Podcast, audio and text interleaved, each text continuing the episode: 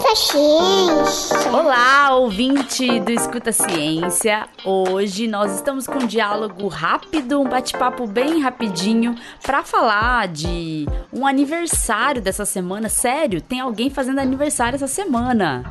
Será que é o meu, Letícia? Bom, também, né? O seu, o seu já passou, o meu já passou, o meu já faz muito tempo, mas você foi essa semana.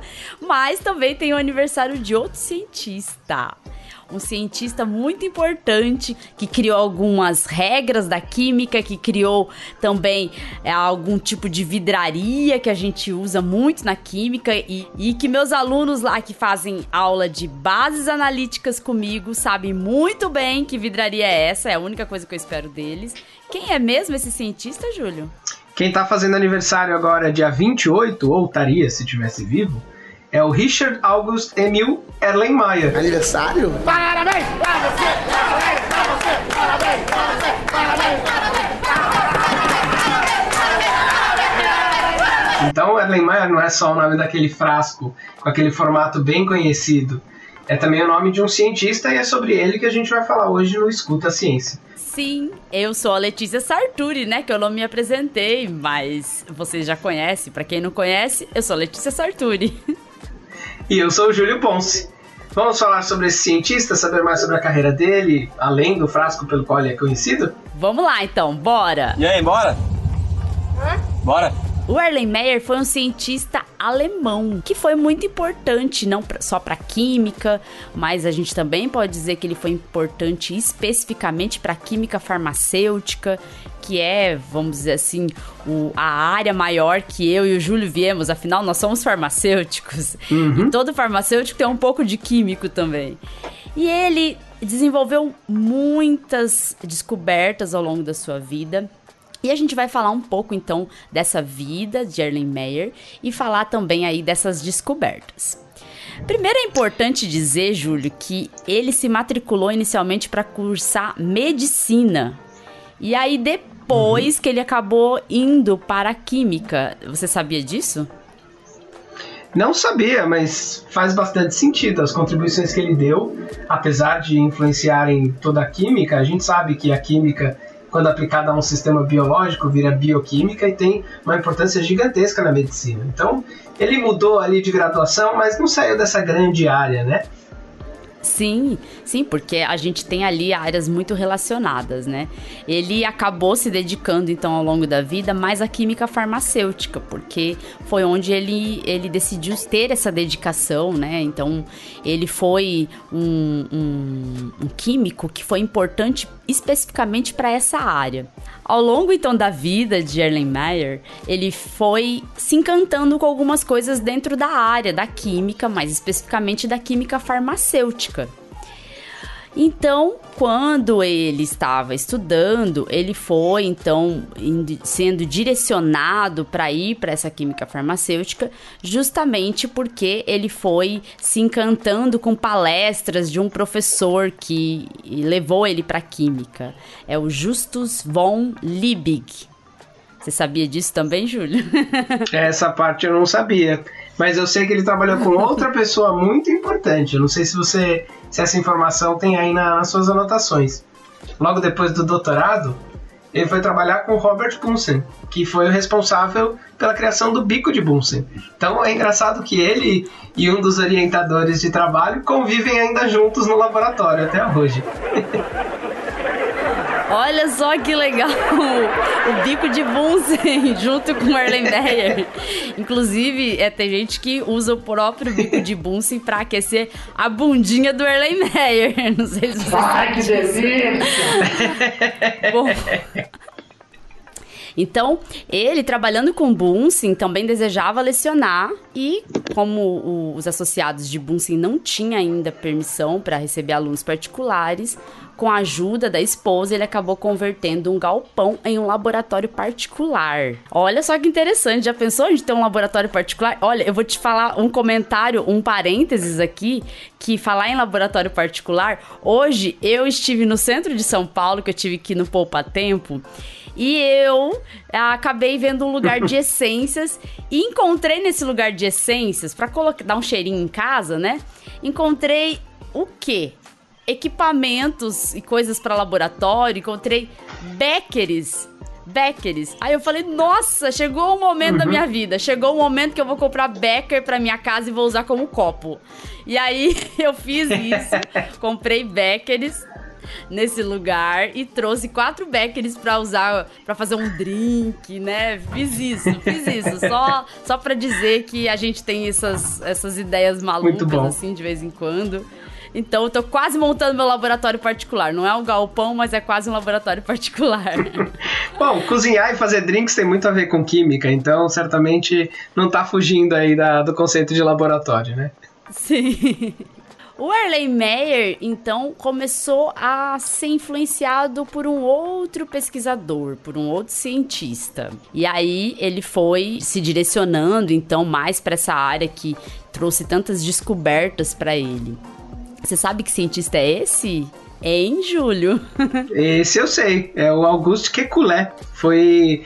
As pessoas talvez com o nome não reconheçam, mas ele foi o primeiro a propor aquela estrutura do benzeno, né? Que quando a gente estuda química a gente vê que tem as duplas ligações alternadas, né? Que formam ali uma estrutura de ressonância.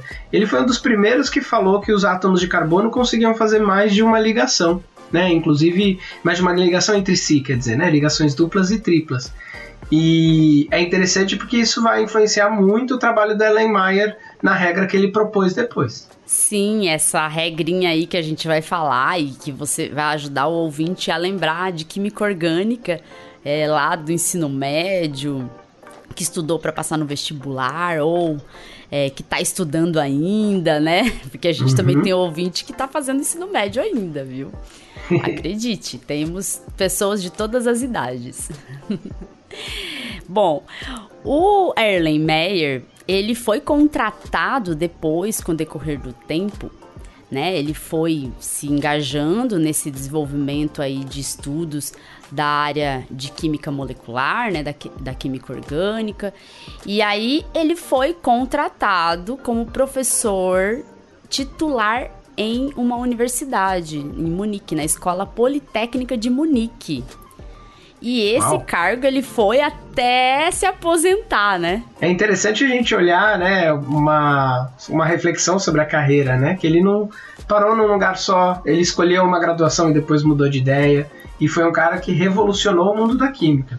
Acho que serve de lição para quando a gente está um pouco frustrado, né, com os nossos caminhos, que as coisas às vezes podem reservar surpresas boas e a gente consegue chegar onde a gente quer com, com dedicação e com bastante estudo, né? Sim. É, assim, a gente vai falar das descobertas dele, porque é importante isso, né?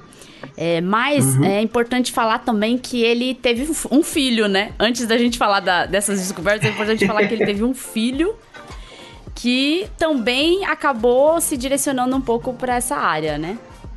Exatamente. Deixa eu olhar aqui o nome dele, porque o nome dele é longo. É o Friedrich Gustav Karl Emil Erlenmeyer.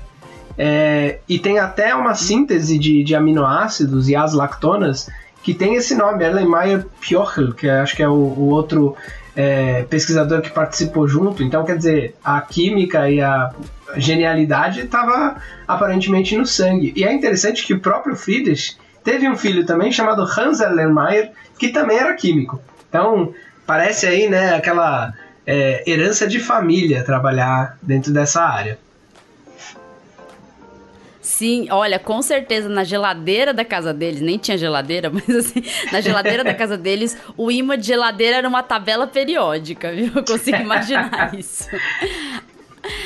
Olha, é, não, mas eu já fui numa casa de químicos, um casal químico, que a, a geladeira tinha esse imã de tabela periódica. Foi aí que eu me inspirei.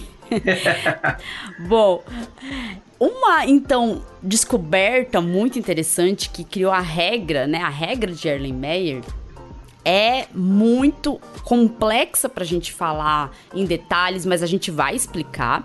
Mas é importante uhum. também a gente falar que essa regra de Erlenmeyer é importante para a área de bisosterismo, que seria o quê?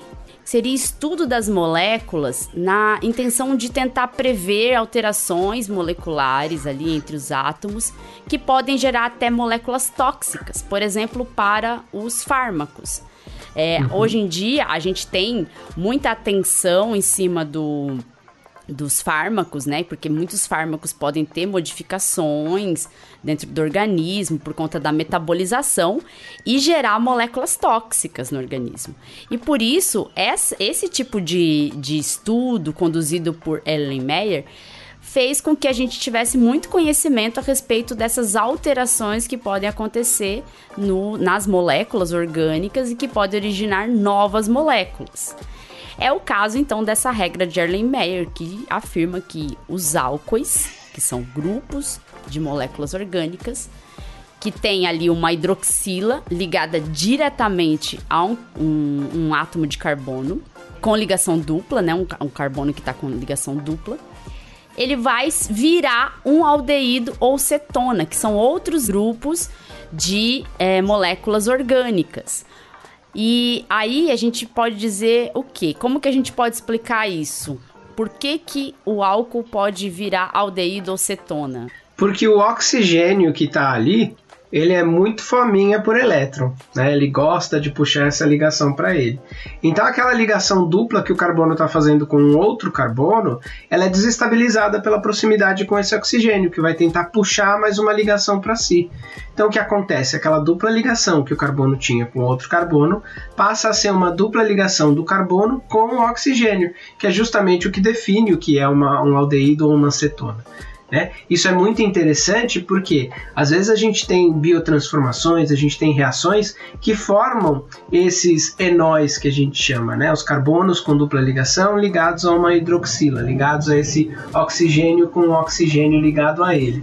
É, e o que vai acontecer é essas moléculas não vão ser estáveis dessa forma, elas vão se converter a aldeídos e cetonas e podem perder justamente o efeito que a gente pre é, iria prever se ela se mantivesse como um álcool.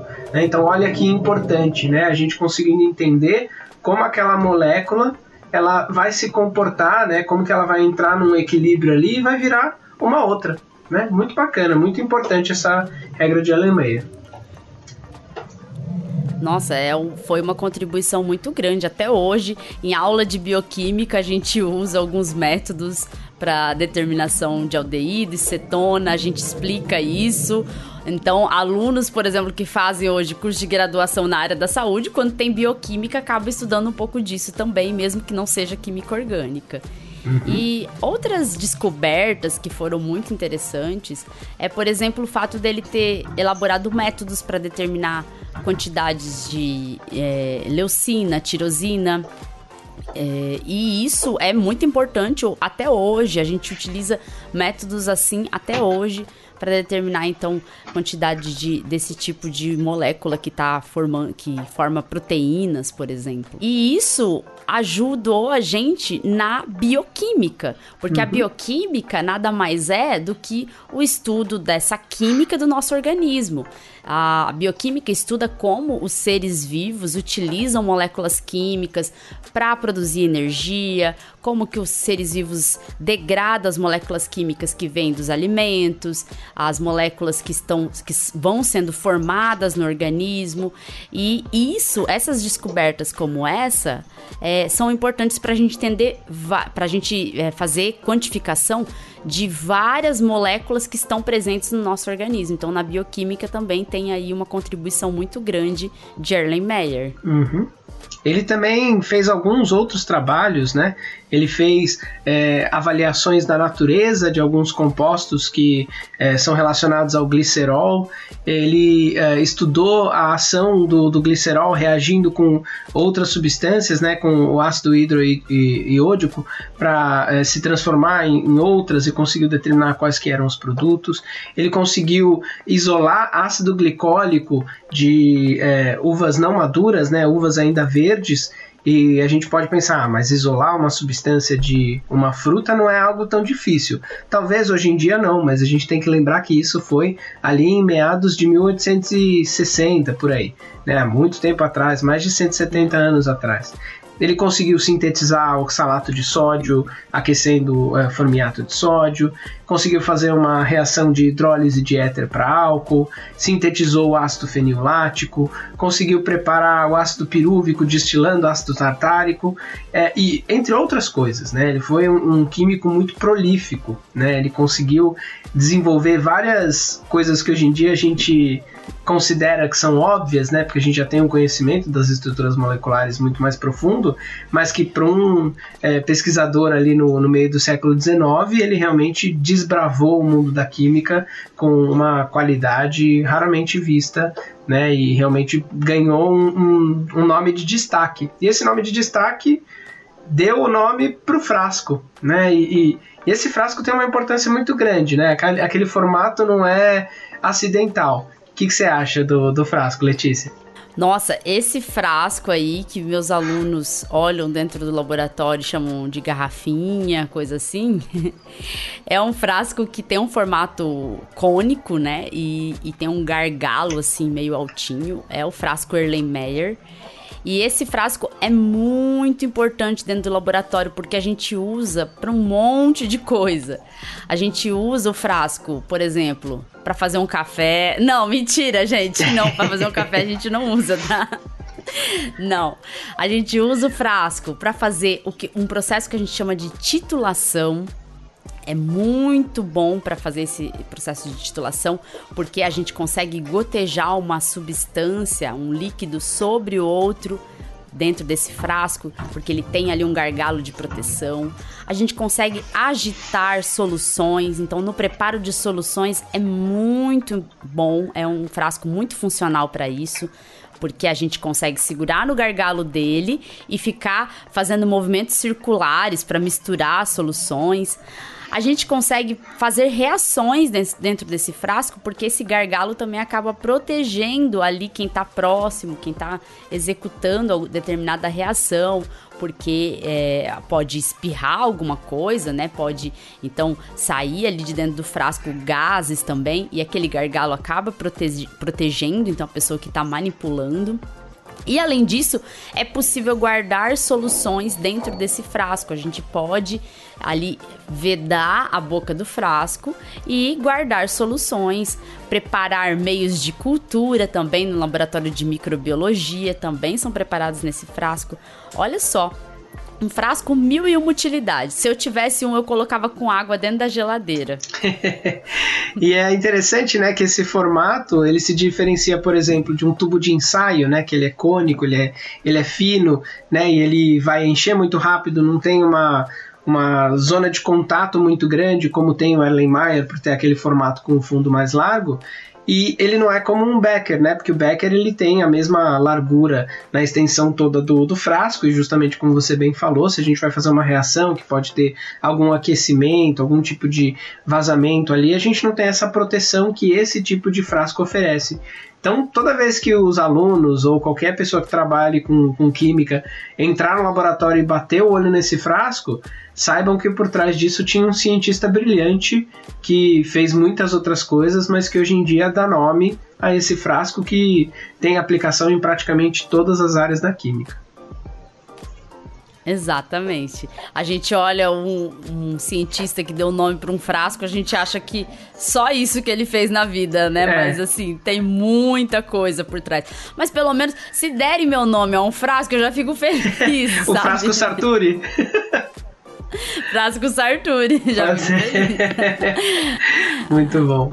Olha só como tem muita coisa por trás da vida de um cientista.